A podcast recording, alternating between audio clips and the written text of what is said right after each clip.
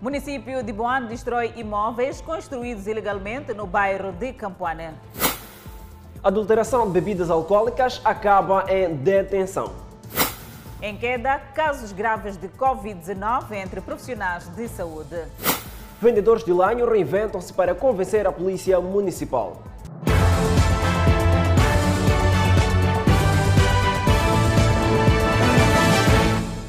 Boa noite, este é o Fala Moçambique. Estamos em simultâneo com a Rádio Miramar e as redes sociais em todo o país. O município de Boane destruiu imóveis do bairro de Campoane, ou melhor, construídos ilegalmente. Os residentes pedem a intervenção das autoridades para acabar com o que consideram usurpação de terra. Este é o momento da destruição das obras executadas ilegalmente no bairro Campoene, em Boane, província de Maputo.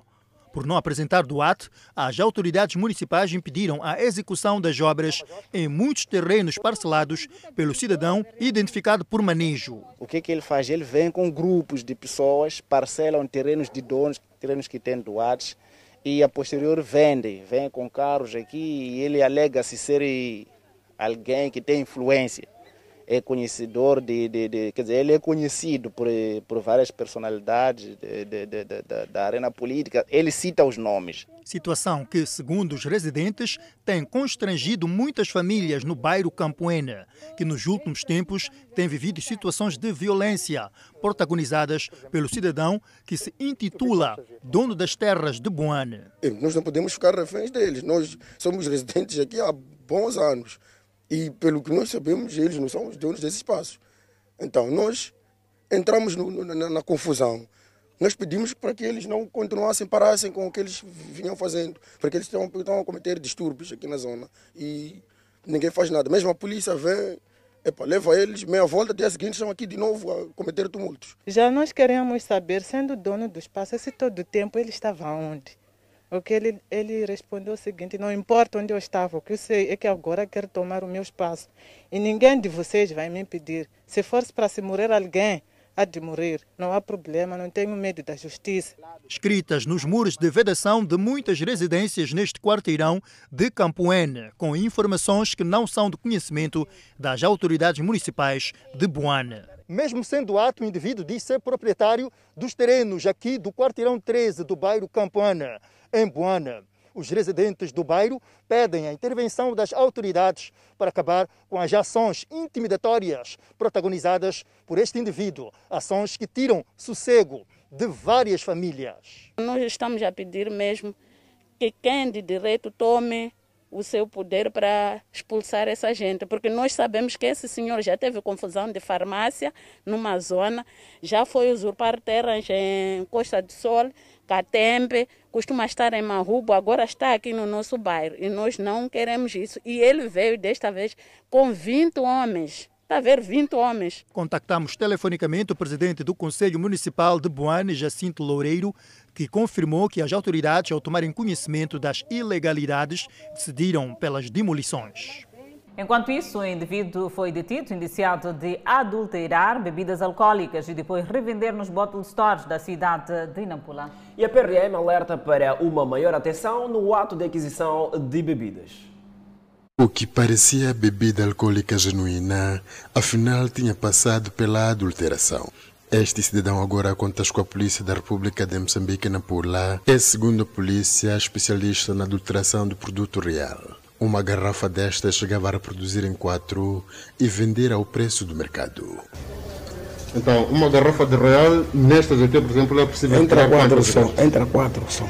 Ok. Não é mistura com outra coisa, não. E essa cor aí? Essa toda aqui. É, é bebida, não é água, não. Isto tudo é bebida? É bebida. Okay. Não é água. Não. Real, você comprava quanto isto? Quatro. Esse aqui faz conta, esse. A real. Vamos a comprar 75 cada. E você chegava a vender esta garrafa, por exemplo, a quanto? Quanto? 300 meticais entra aqui. Agora aqui a senhora permitia-me pagar 600. Esta vendedeira foi uma das vítimas da ultimação deste cidadão. Ela perdeu mais de 27 mil meticais depois de ter adquirido esta quantidade de bebida falsa. Nós descobrimos essa situação na medida que os clientes que compraram bebidas adulteradas eles notaram que não, não dizia respeito àquele, eh, àquela bebida que eles precisavam. Então, sendo assim, eles voltaram, devolveram as bebidas, mostraram que não era certo e nós devolvemos o dinheiro. Mas com isso, esperamos esse jovem, porque ele sempre chegava todos os dias no estabelecimento, no sentido de vender as bebidas feito de um revendedor autorizado. Chegando esta, esta fase, é quando a gente acionou a polícia para neutralizar o indivíduo. Há indicação de que o mesmo pode ter por ter vendido também às outras pessoas, eh, não só a esta cliente que eh, fazia aqui eh, a sua reclamação, por ter vendido a muita gente, por isso a polícia terá que trabalhar no sentido então de trazer à tona a verdade e responsabilizá-lo pelos atos cometidos. É lamentável porque isto passa a, a, os clientes passam a desacreditar do estabelecimento e é lamentável. É a segunda vez que este cidadão cai nas malhas da polícia pelos mesmos motivos. Neste último episódio, o jovem foi brutalmente espancado pelos populares e só escapou ao linchamento graças à intervenção da polícia. Olhamos para a sentença ontem proferida na Matola, onde vizinhos dizem estar satisfeitos com o desfecho do caso de violação sexual de menor de 13 anos, onde os condenados é agente do Cernic que apanhou 8 anos de cadeia. Colocação de algemas e encaminhamento dos violadores à cadeia. Um caso cujo desfecho era esperado por muitos, desde a família, sociedade civil até os vizinhos. A sentença foi aplicada. Os violadores, incluindo um agente do Cernic, foram condenados. Para os vizinhos da vítima, fica o sentimento de satisfação e gratidão por ver o caso resolvido. Sentença merecida é o que dizem. Me, me sinto muito à vontade porque eles foram responsabilidade e a justiça foi bem feita. E espero que isso acontece mais para outros quando tiver uma situação desse, em ser responsabilizado, a justiça estará feita por outros cantos também. O meu sentimento, eu estou feliz porque a justiça foi feita. Espero para ajudar outras pessoas também. Nós estamos muito felizes, tá ver? A justiça foi feita mesmo.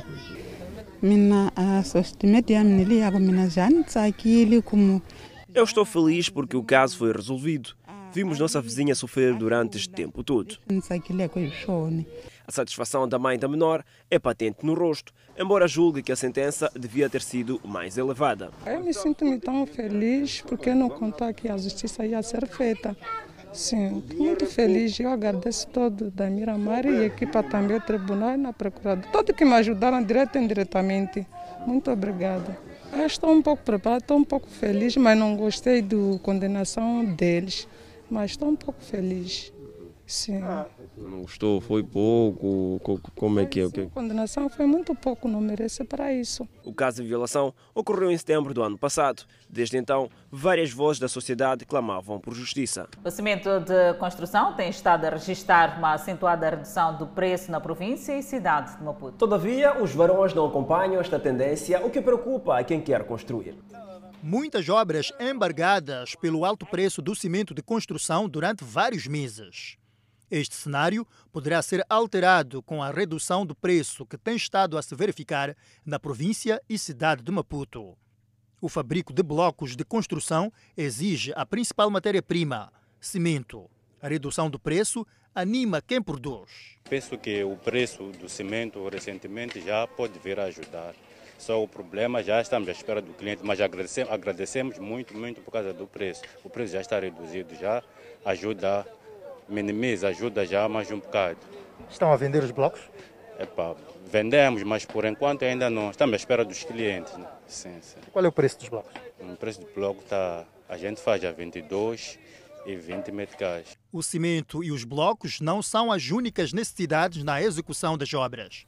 De frente, material de construção é fundamental. O novo preço do cimento tem ajudado a muitas pessoas, mas atualmente existe material de construção que tem pesado muito no bolso dos que querem investir nas suas obras. É disso exemplo o varão, que desde o início da pandemia o preço disparou.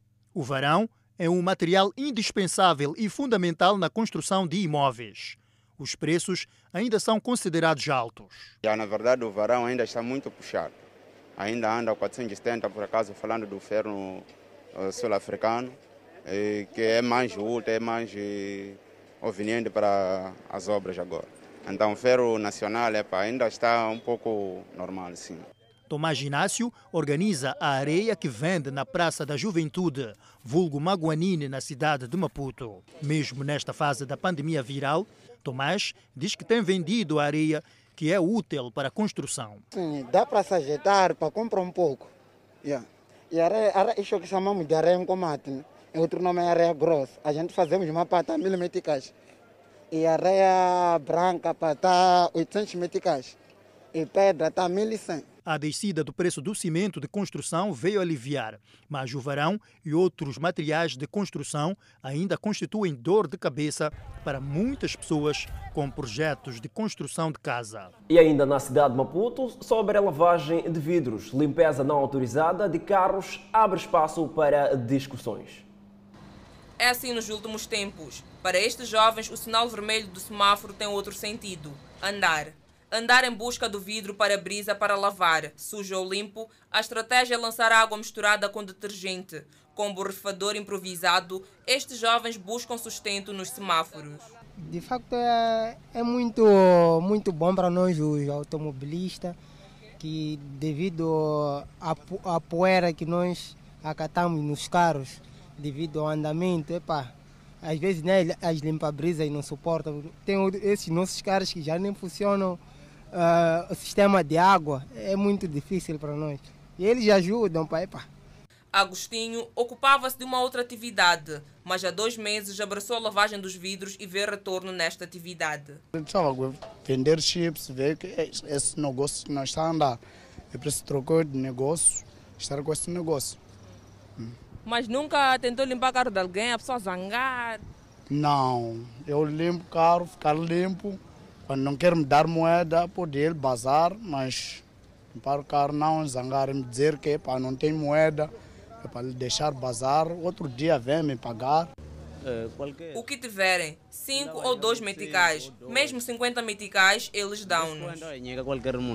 Alguns automobilistas congratulam esta iniciativa. No entanto, existe um grupo que não compactua com esta ideia, uma vez que estes jovens cobram para o fazer. Ele está errado, não me pediu autorização a fazer o quê?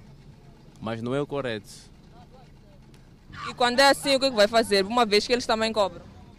Vou lhe dar de forma de gratidão. Vou lhe dar, é um irmão, né?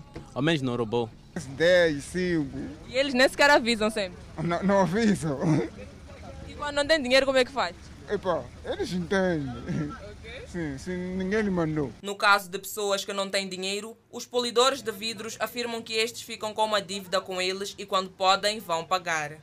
Vão, ficam a dever-nos e dão-nos outro dia. Enquanto isso, seguimos com outras notícias. Os serviços de migração em Manica retiveram 22 indivíduos de nacionalidade etíope e paquistanesa. E deste grupo, alguns tinham como destino final a vizinha África do Sul. Imigração clandestina, uma prática que parece longe de ser ultrapassada. E em Manica, um grupo de estrangeiros foi retido por atravessar ilegalmente a fronteira moçambicana. Trata-se de 22 estrangeiros, dentre eles 7 paquistaneses e 15 etíopes. Os etíopes foram interpelados no distrito de Guru, enquanto os paquistaneses foram interpelados no distrito de Vanduzi. Um grupo pretendia entrar em Moçambique para viver, enquanto outro grupo, que são os etíopes, pretendiam entrar na terra do Rande. Saí do meu país porque lá sofremos muito, negócio não anda, emprego não tem, por isso entramos em Moçambique para ver se a nossa vida iria mudar. Não somos bandidos. Alguém nos disse que a vida na África do Sul está boa. Organizamos um grupo e vamos para lá. Só que o erro é que o nosso passaporte não tem movimento reconhecemos a nossa falha. Os paquistaneses têm passaportes, mas não efetuaram movimento, já os etíopes não apresentaram nenhum documento. É, é um trabalho de rotina que vem, tem sido feito pela Força de Defesa e Segurança. É, para os etíopes, houve uma denúncia popular porque os mesmos encontravam-se escondidos numa mata. Então, fez um trabalho conjunto uh, entre a migração e a Cernic e foi possível a recolha deles na tal mata. Os imigrantes ilegais entraram em Moçambique com auxílio de outros imigrantes que já cá estavam. Os ilegais serão repatriados para as suas terras de origem. O próximo passo é, é o repatriamento. Uma vez que não tem documentos, principalmente para o caso do, dos etíopes, eh, há procedimentos para, porque para o repatriamento é necessário que haja documento para acompanhar o movimento de onde entrou e devolvê-lo. Mas, sendo assim, vai-se fazer um trabalho de modo que se devolvam a, a proveniência deles. Só nos primeiros três meses do ano em curso já foram retidos em Manica mais de 500 imigrantes ilegais, com maior destaque para os malauianos e etíopes. O agravamento do preço do pão deixa revendedores insatisfeitos, pois estes consideram que já não conseguem vender e conseguir dinheiro suficiente para sustentar as suas famílias. Ivone Ernesto vende pão há anos e diz que o preço do pão atualmente aplicado nas padarias prejudica o negócio que desenvolve para sustentar a sua família. Hum, pão subiu. Por dia eu compro 50 pães, que está 450. O lucro é 50 meticais, que eu ganho. Com a tabela atual, Ivone Ernesto diz que vai precisar de se aplicar para vencer as dificuldades. A 9 meticais. Sim. Eu compro caixa por 450, que são 50 pães. O meu lucro é 50 meticais. O reajuste do preço do pão que faz com que a dona Violeta Daniel enfrente igualmente dificuldades na venda. Só podemos nos contentar com a subida do preço, porque nós vivemos mesmo da venda do pão. Não ganhamos nada, mas já estamos habituados com este negócio. Mas nem todos os revendedores compram o pão nas padarias ao preço de 9 meticais.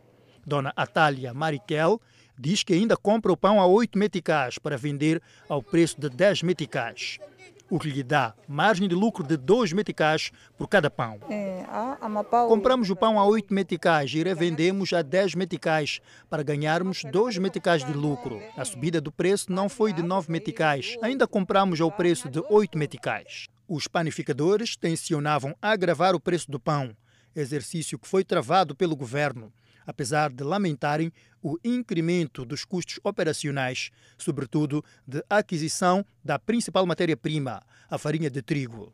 O trigo registrou agravamento de preço de 1.650 para 2.100 meticais por cada saco de 50 kg, situação que afeta significativamente as contas das empresas panificadoras. Reinventar-se foi a solução encontrada pelos vendedores de água de coco nos arredores da cidade de Maputo. Entretanto, existem aqueles que continuam a correr risco de perder os seus produtos. António Mateus, vendedor de lanho há sete anos, já viu a sua fonte de renda levada pelo menos cinco vezes pela Polícia Municipal. Revoltou-se e agora tenta reinventar-se. Do outro lado, do, na saída do game, então levaram as minhas carinhas, produtos, então Ficamos assim, arrumaram nos sacos de areia, eh, ora, pedra, montaram uma banca de pedras.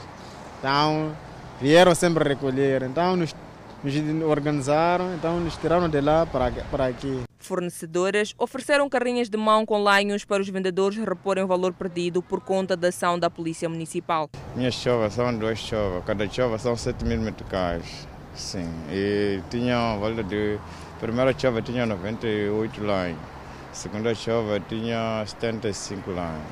É. E não conseguiu recuperar? Não. Embora não haja movimento, os vendedores de lanho passaram para o outro lado da estrada. Eles levaram chovas e tudo mais, vendemos a pedra, que, que, que, que agora tentamos criar uma associação, eles nos deram aqui esses passos aqui. Dar continuidade a esta atividade neste ponto do país é um ato de coragem. Coragem é esta que estes jovens afirmam não ter uma outra alternativa, uma vez que esta é a única fonte de renda. Arriscar porque epa, não há como. Yeah, não temos como. Fome está a bater mesmo. Não é porque tenho, basta aparecer de verdade, eles vão levar. Só graças a Deus quando eles aparecerem com aqueles polícias com coração, né? Às vezes te levam um katana e te mandam sair. Em tempos de Covid-19, reinvenção é a palavra de ordem. Por essa razão, uns com carrinhas mais elaboradas e outros nem por isso, reinventaram-se de modo a dar continuidade à atividade. Chova, já chegou o tempo que nós estávamos a provocar sociedade, já o Conselho Municipal zangou conosco, levou todas as chovas. Já agora, nos pôs nessas esquinas, ele começou com a ideia dessas carinhas. Quem não consegue uma carinha, sacos são a solução. Samuel, que tem uma rota de vendedores de lenho, no ponto em que situa-se, o faz a partir de um saco, para no caso de o encontrarem, não levarem todo o produto. A maneira de vender agora está a ser muito difícil. Nós vendemos pouco pouco, às vezes carregamos saco, conforme estão a ver o saco aqui, vendemos pouco pouco. Hoje, por exemplo, quem sabe, é para desafiar, metemos uma chó.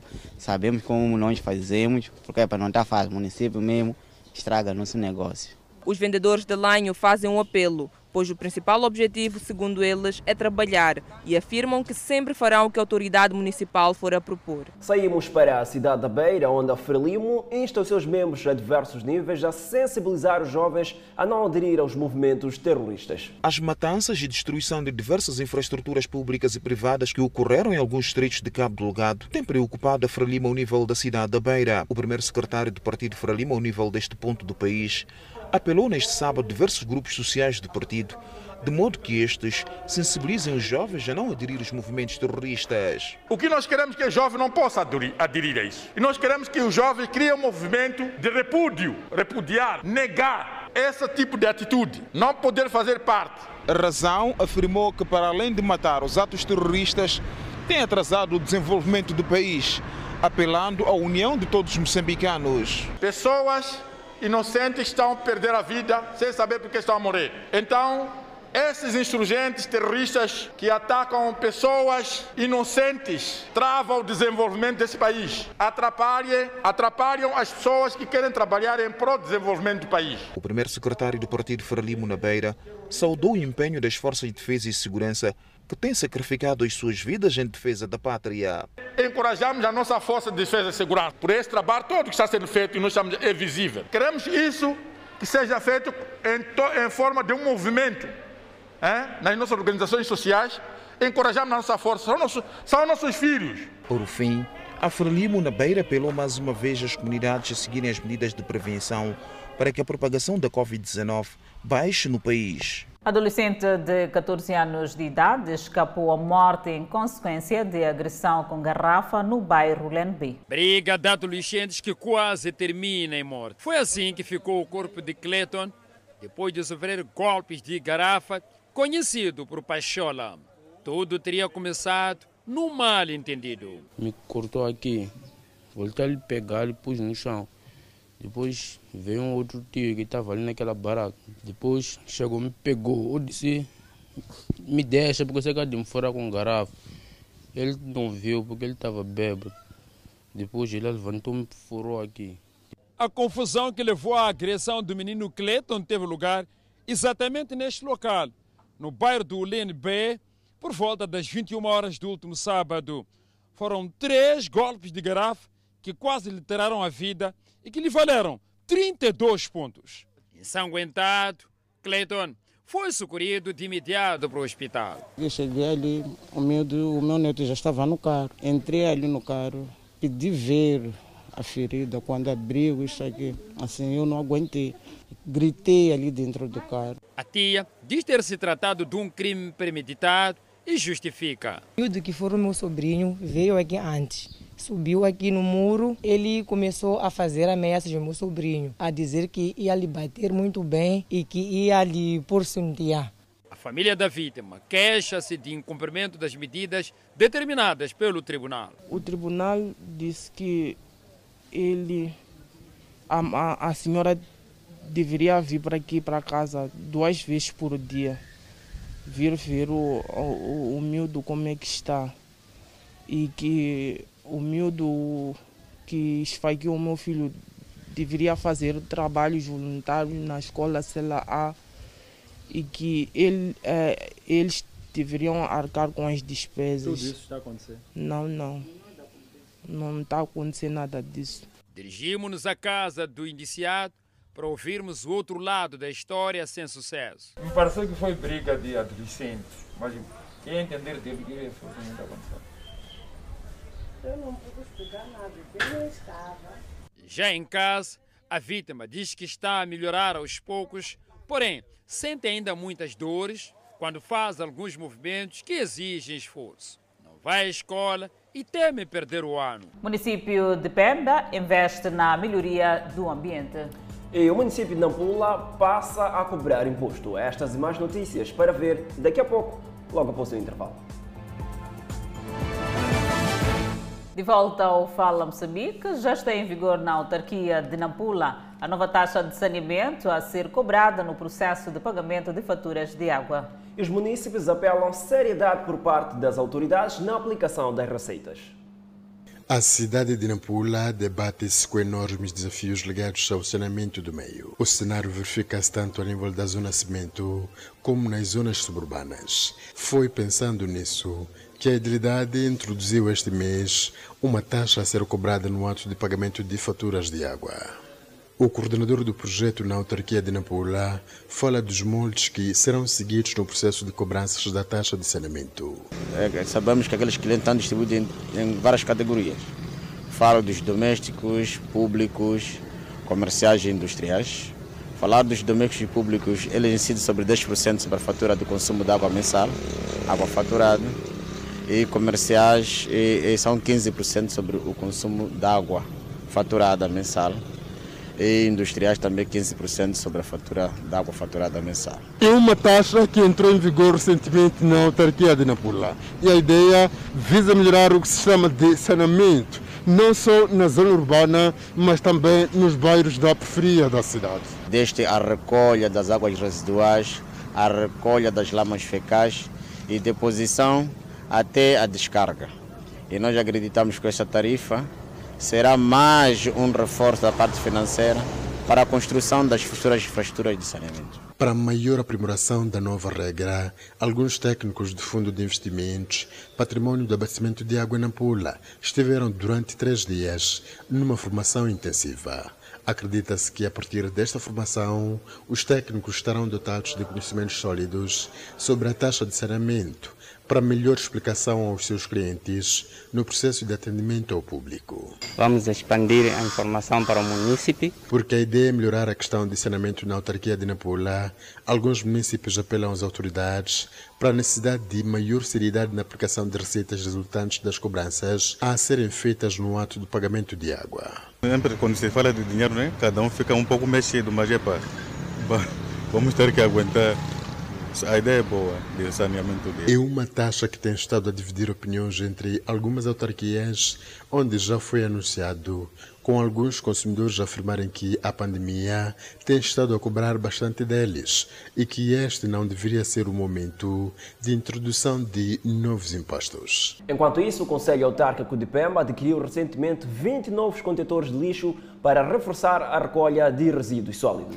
Apesar disso, munícipes continuam a espalhar lixo, ignorando o investimento da idilidade. A gestão dos resíduos sólidos constitui um dos principais desafios da idilidade de Pemba no duro trabalho rumo ao melhoramento do saneamento do meio. E para alcançar este propósito, está a investir na aquisição de equipamentos para auxiliar na recolha do lixo ao nível da ORB. Recentemente, o Conselho Autárquico de Pemba adquiriu 20 novos contentores de lixo para suprir a sua carência nos bairros. Já não tínhamos contentores, o lixo era depositado no chão, então tínhamos que usar a máquina e outros caminhões eh, basculantes. O processo era muito lento. E não deixarmos o contentor encher e termos lixo no chão, então a frequência e o tempo de recolha será muito rápido. Uh, isso vai permitir que os caminhões e a pá carregadora que temos direcionemos para os bairros. Ouvidos pela Miramar, os municípios louvam os gestos do município porque, segundo dizem, poderá melhorar a boa imagem da chamada terceira maior baía do mundo. Aqueles contentores que há muito tempo já deitaram longe, estão aí no Conselho e encostaram. E trouxeram aqui contentores novos.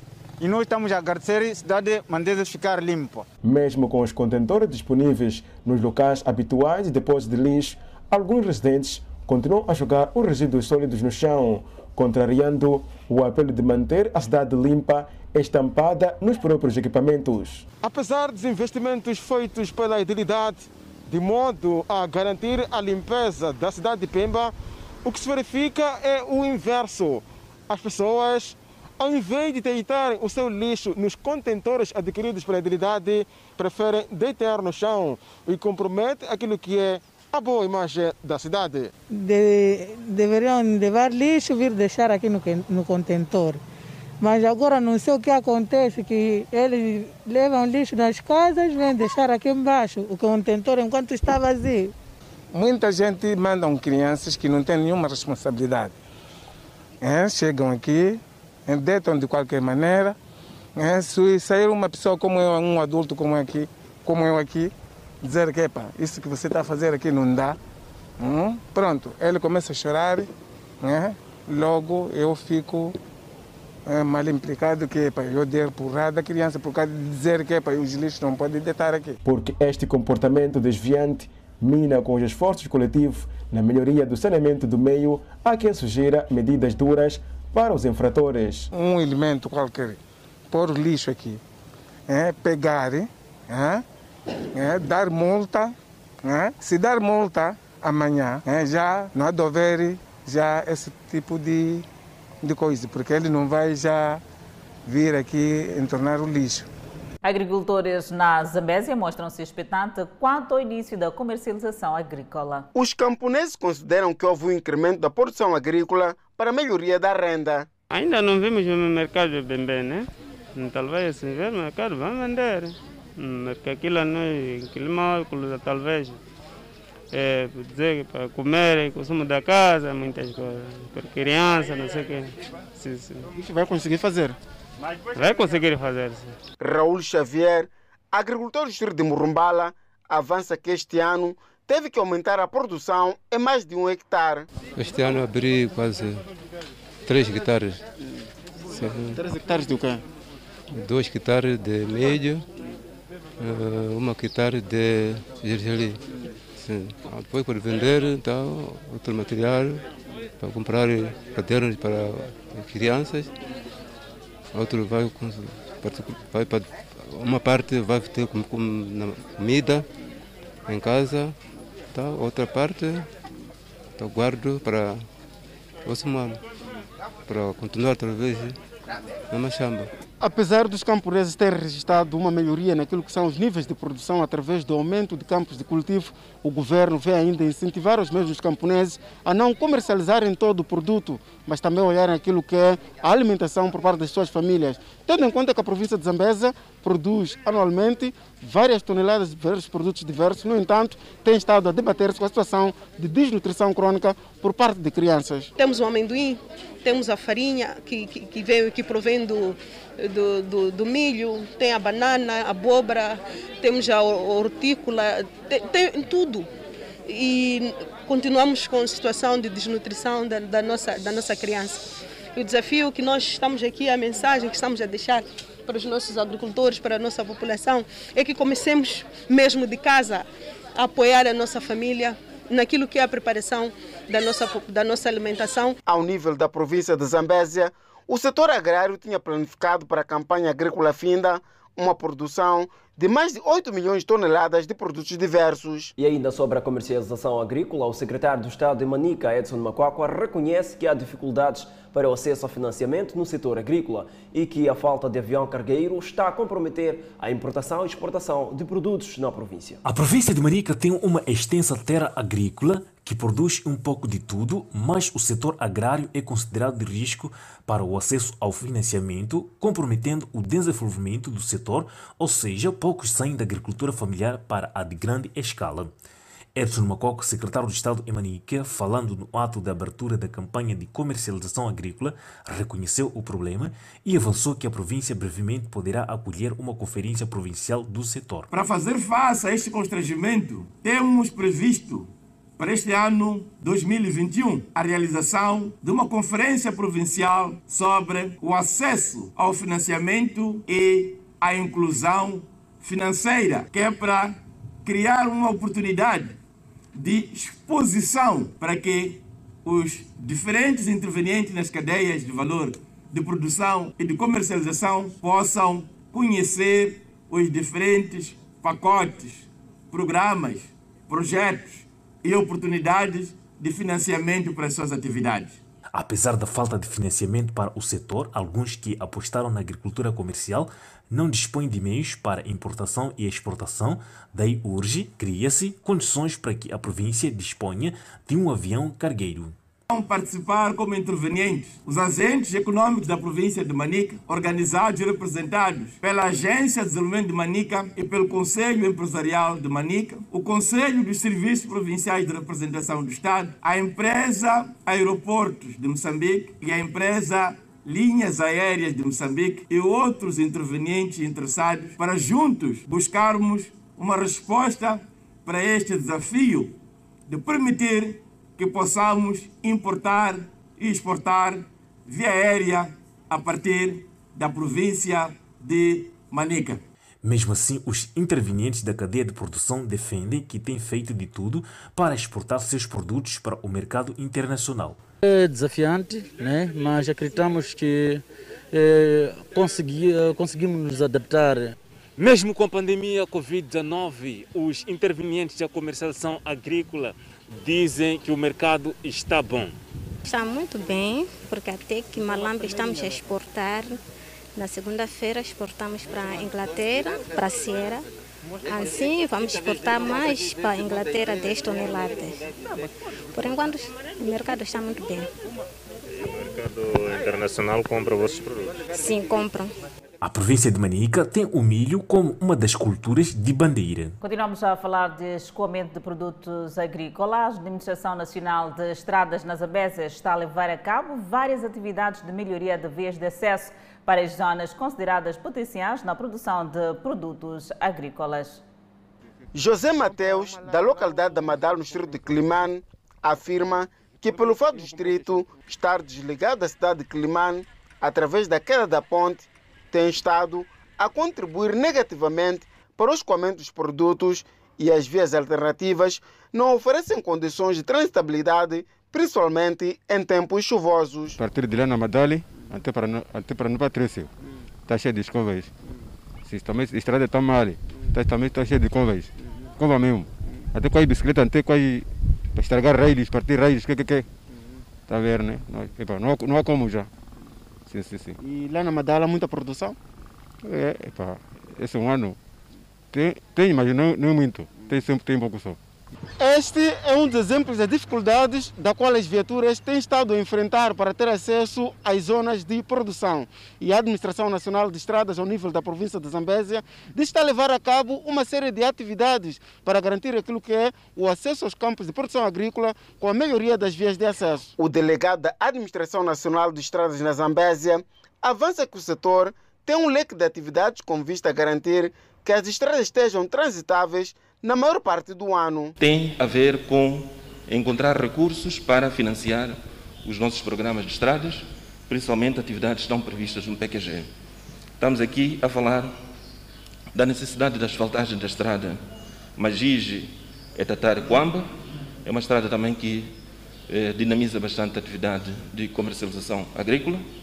A estrada que parte da província de Tete, passando por Mutarara, Xire, aqui Morumbala, Zero, Mopeia e Luabo, em que o governo precisa de mobilizar um pouco mais de 300 milhões de dólares para melhorar a acessibilidade neste eixo ao longo do Vale do Zambeze. A dificuldade de acesso às zonas com potencialidades agrícolas tem feito com que os produtores estejam reféns aos compradores que conseguem chegar aos locais e determinam os preços.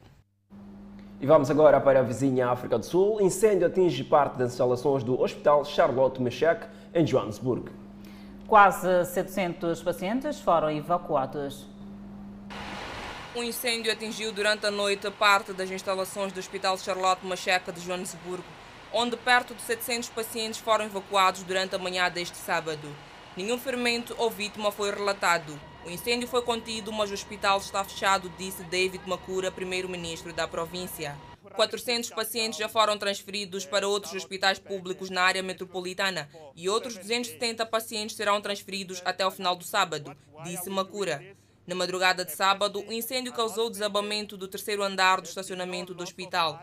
60 bombeiros lutaram contra as chamas durante a noite. O fogo começou na sexta-feira de manhã e foi apagado à tarde, mas reacendeu à noite e continuou a arder durante toda a noite. O incêndio causou grandes danos ao hospital, que tem mais de mil leitos e atende a Joanesburgo, uma cidade de 6 milhões de habitantes. Charlotte Machek é um dos maiores hospitais públicos do país e também é um centro de tratamento designado para a Covid-19. Segundo Macura, o hospital contava com 13 pacientes com Covid-19, sendo que dois em serviços de cuidados intensivos e 11 enfermarias gerais no momento do incêndio. O incêndio começou em um depósito de suprimentos cirúrgicos secos, de acordo com as autoridades. Os bombeiros relataram que o incêndio reiniciou com suprimentos médicos em chamas, incluindo suprimentos de equipamento de proteção individual usados pela equipe que trata de pacientes de Covid-19. Uma investigação sobre o incêndio será iniciada, disse Macura. Está a diminuir o número de profissionais de saúde com Covid-19. Esta e mais atualidades noticiosas para ver logo após o intervalo. Até já.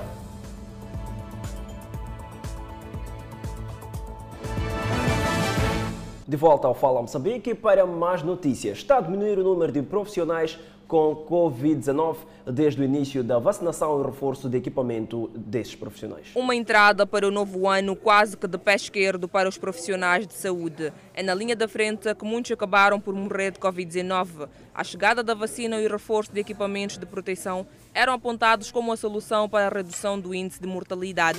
Os resultados parece que já são notórios. Não devemos, eh, apenas por sermos um país com meios modestos, não ter a capacidade de reconhecer aquilo que são os feitos positivos que estão a ocorrer. Portanto, neste momento estamos a, a, a ter esta vantagem de estarmos a fazer o que fizemos para termos os resultados que estamos a ter.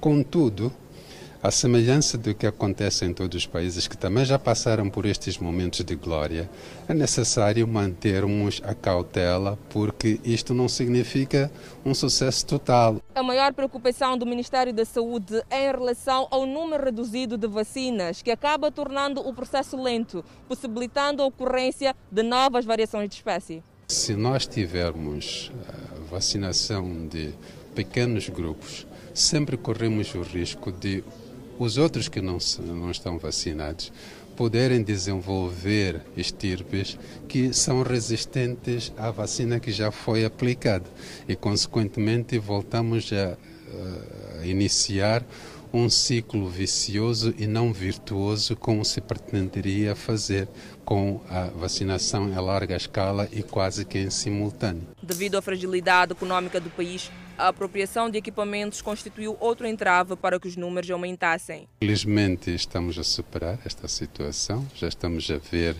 que cada vez mais aparecem profissionais melhor equipados, melhor protegidos e agora tivemos o privilégio de sermos os primeiros a ser vacinados. E isso é dentro de todo um trabalho que nós temos estado a fazer com as diferentes uh, intervenientes interessados na segurança do profissional de saúde. 95% dos médicos já foram vacinados. Seguimos com dados da Covid-19 no país. Moçambique registrou mais 19 recuperados, elevando para 61.207 cumulativo e tem cumulativamente 3.263 internados e 44 recebem tratamento nos centros de isolamento. Moçambique tem 69.134 casos positivos registrados, dos quais 68.818 de transmissão local e 316 importados. Moçambique testou nas últimas 24 horas 1.142 amostras, das quais 67 revelaram-se positivas. Destes, 67 são de nacionalidade moçambicana e um estrangeiro. Todos resultam de transmissão local. Moçambique registrou mais um óbito de Covid-19, elevando para 798 as vítimas mortais. Neste momento, o país tem 7.125 casos ativos da Covid-19. Seguimos com mais notícia nacional. E agora sim, fora de portas, um novo estudo feito nos Estados Unidos da América diz que não há nenhuma ligação entre o tipo sanguíneo e a possibilidade de contrair ou não a Covid-19. Um artigo publicado em junho de 2020 sugeriu que pessoas com sangue tipo A eram mais propensas a ter a forma grave de Covid-19, enquanto aqueles com tipo O eram menos propensas. Entretanto, uma investigação feita com mais de 100 mil pessoas nos Estados Unidos demonstrou que não há relação entre o tipo sanguíneo e a suscetibilidade ou não em contrair a Covid-19.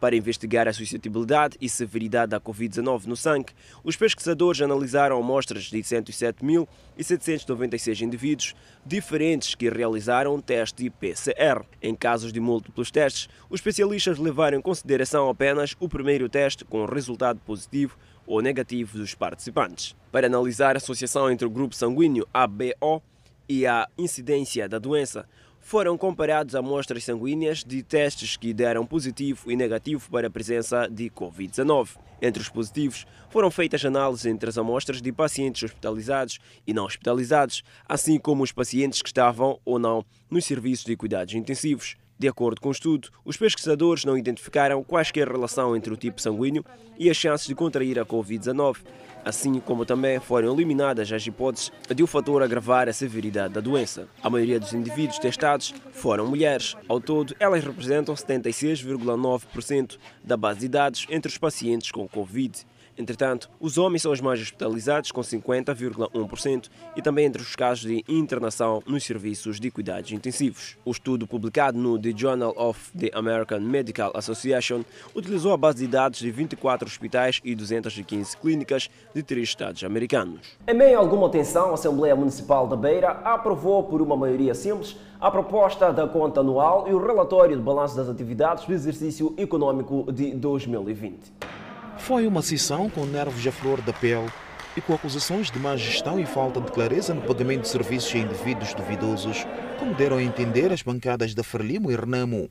O MDM, com 22 membros, que sozinho não tinha votos suficientes para fazer passar o documento, face ao consenso antes demonstrado pela Frelimo com 14 membros e a Renamo com 12 membros, que somariam 26 votos, contou com um empurrão de 5 membros da Perdiz, que na hora de votar abstiveram-se, abrindo a possibilidade para que o MDM, com seus 22 votos, aprovasse com uma maioria simples a conta anual e relatório e balanço das atividades de 2020. A bancada da RENAMO votou contra a conta de gerência de 2020 por a mesma enfermar de graves irregularidades. Notamos que foram efetuadas despesas fantasmas, como o caso de pagamento de cheque no valor de 351 mil meticais, que beneficiou o senhor Adolfo Armando Adolfo, funcionário dos transportes municipais da Beira, que desempenha a função de cobrador, por alegadamente ter feito o trabalho de abertura de furos de água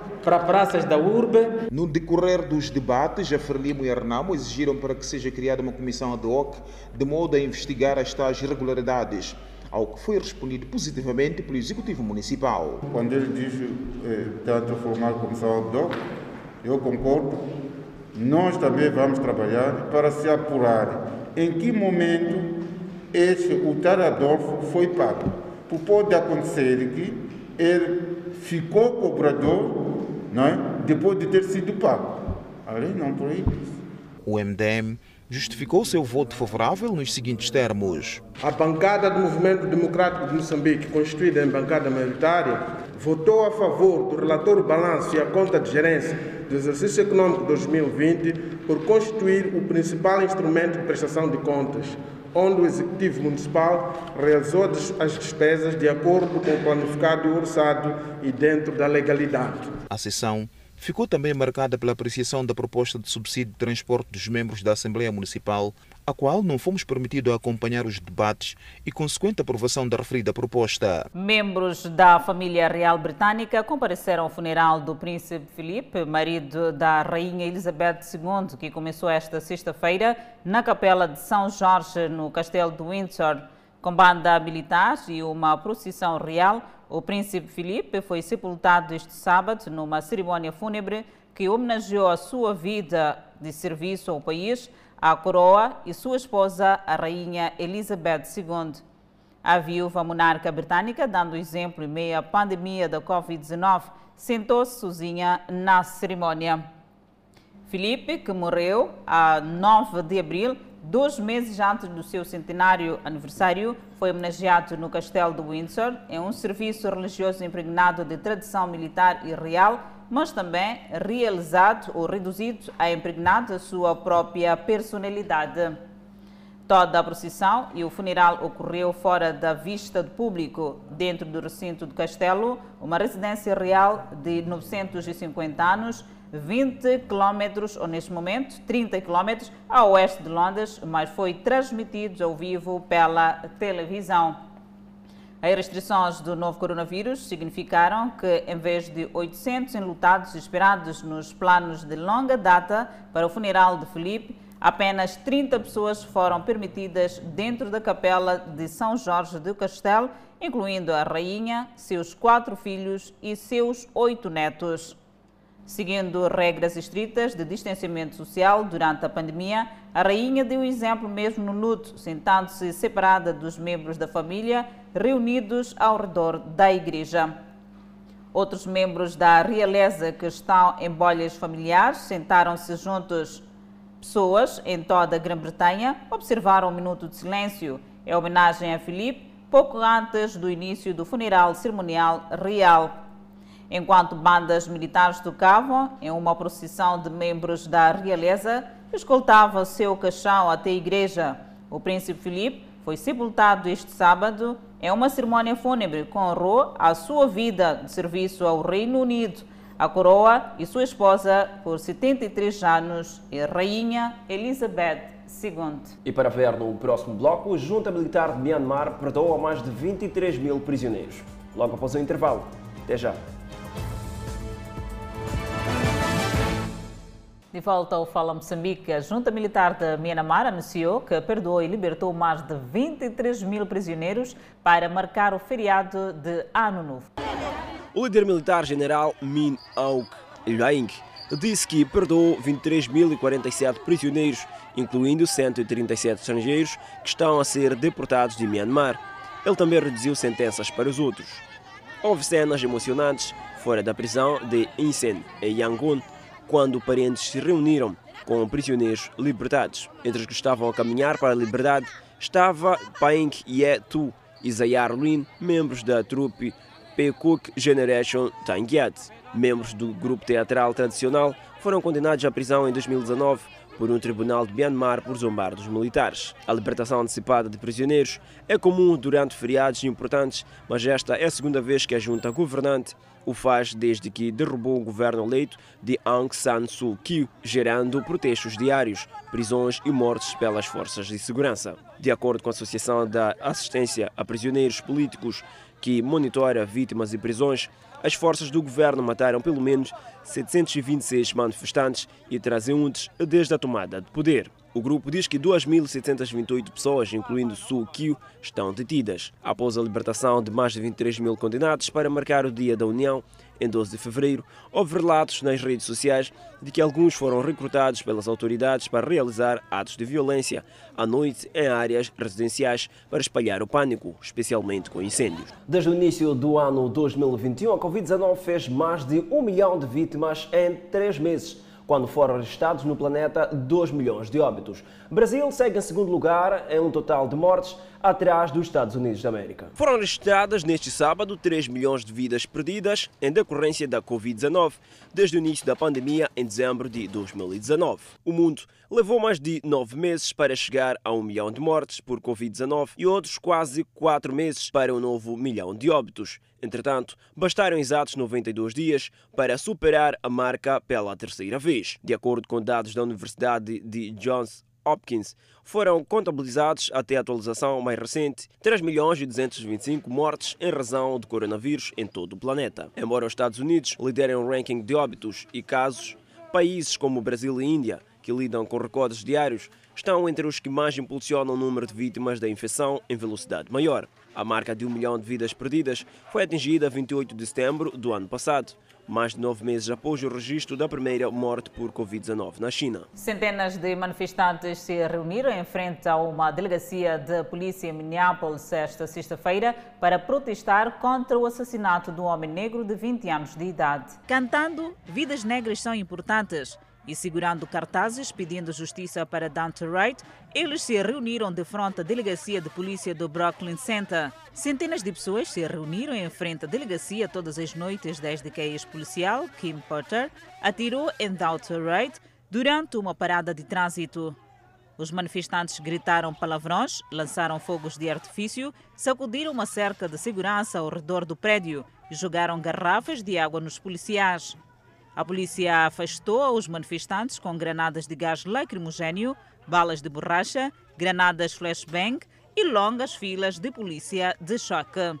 A polícia diz que Wright foi detido por causa de etiquetas vencidas, mas tentaram prendê-lo depois de descobrir que ele tinha um mandato pendente. O mandado foi por sua omissão de comparecer ao tribunal sob acusação de fugir de policiais e possuir uma arma sem autorização durante o encontro com a polícia de Minneapolis em junho. O vídeo de câmera do corpo mostra Wright lutando com a polícia depois que eles dizem que vão prendê-lo. Pota, uma veterana de 26 anos, tira sua pistola de serviço e é ouvida gritando Teaser antes de disparar. Ela então diz: Santo, eu atirei nele. A tensão já estava alta e meia ao julgamento do ex-policial de Minneapolis, Derek Chaves, pela morte de George Floyd no ano passado. Então, na quinta-feira, as autoridades de Chicago divulgaram um vídeo mostrando um policial atirando fatalmente Adam Toledo, de 13 anos, em março. E na sexta-feira, transcrições foram divulgadas mostrando que o júri investigando a morte por asfixia policial de Daniel Pruitt no ano passado, em Roxette, Nova York, votou 15-5 para não acusar os três policiais envolvidos em sua contenção. O Brock Lucenta instituiu toques de recolher desde a morte de Wright. O projeto de mobilidade recebe investimentos em Cabo Verde. Mais detalhes com a nossa correspondente. O encontro visa a preparação dos diálogos das autoridades, sobretudo a nível de novas vias de investimentos, para o Fórum de Alto Nível sobre o Futuro Verde da África, que acontece no dia 23 de abril em Lisboa, na qual Cabo Verde participa. Estes diálogos, tal como o Fórum de Alto Nível, destina-se precisamente a estudar eh, essa matéria, portanto, a estudar as novas uh, vias de investimento. E, no fundo, por, colocar em contacto quer os agentes públicos, quer os agentes do setor privado, quer as organizações internacionais, quer as instituições financeiras uh, internacionais, quer as universidades, quer as empresas, precisamente porque, como foi referido hoje aqui nestes diálogos, não há nenhum Estado apenas uh, por si só que possa uh, sustentar ou que possa arranjar todo o investimento para permitir o máximo aproveitamento de, de, das energias renováveis. Cabo Verde é o primeiro país no continente africano a aderir à Aliança para o Desenvolvimento dos Transportes, com a visão estratégica de chegar até 2050 com a substituição do parque de veículos motores térmicos por veículos elétricos. No caso de Cabo Verde, como eu costumo dizer, existem aqui todas as condições, porque é um país que tem, uh, uh, tem vento em grande abundância, tem sol em grande abundância, tem também uh, o mar e as suas ondas, e, portanto, é um país que tem um potencial enorme no desenvolvimento das energias renováveis. E, por outro lado, a mobilidade elétrica tem, assim, os ingredientes para se poder desenvolver e para poder tornar Cabo Verde como uma referência uh, a nível africano também. A mobilidade elétrica apresenta um enorme potencial para a descarbonização do país e do transporte rodoviário, uma vez que absorve cerca de 30% no total de consumo interno dos combustíveis fósseis importados. Convidamos a um breve intervalo, mas antes a previsão para as próximas 24 horas. No norte do país, Pemba 30 de máxima, Lixinga 23 de máxima, Nampula 27 de máxima. Seguimos para o centro do país. Tete com uma máxima de 27, Quelimane 28, Chimoio 23, Beira 26. E no sul do país, Vilanculo 27 de máxima, Inhambane 27, Xaixai 26 de máxima e Maputo 28 graus de máxima. De volta ao Fala Moçambique, a pandemia corta visitas aos zoológicos em Portugal e os animais parecem estar mais relaxados.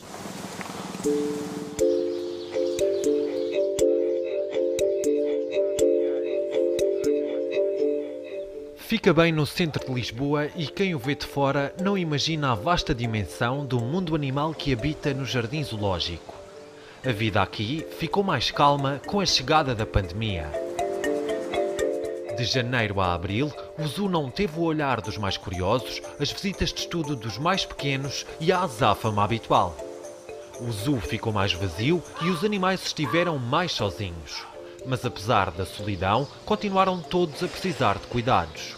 Neste campo, os tratadores desempenharam um papel fundamental. Alimentaram as cerca de 300 espécies diferentes e cuidaram dos habitats improvisados. As pessoas que trabalham aqui no Jardim Zoológico, eh, principalmente quem trabalha na área animal, com animais, eh, tem, eh, uma, um, tem quase um espírito de missão. Uh, portanto, quando as pessoas, as pessoas portanto, continuamos habituados a trabalhar para aqui, tem, com esse espírito de missão, permite-nos nós esquecermos um bocadinho daquilo que se está a passar uh, no exterior, tomando, como é óbvio, todas as medidas uh, sanitárias e tomando todos os cuidados que sempre tomamos, mas agora de uma forma ainda mais rigorosa. Mesmo sem público, o ritmo de trabalho manteve-se igual. A equipa de tratadores sofreu um reajuste adaptado às restrições impostas pelo confinamento. A única diferença que existe neste momento é que realmente nós dividimos uh, o grupo de tratadores em dois e as pessoas trabalham, portanto há um grupo que trabalha 14 dias, que depois ficará 14 dias em casa, vindo o segundo, o segundo turno uh, substituir. É a forma de nós evitarmos e termos sempre um grupo em casa que, caso haja alguma situação, ou alguém positivo, uh, podemos sempre mandar vir uh, o, o, segundo grupo que está em casa.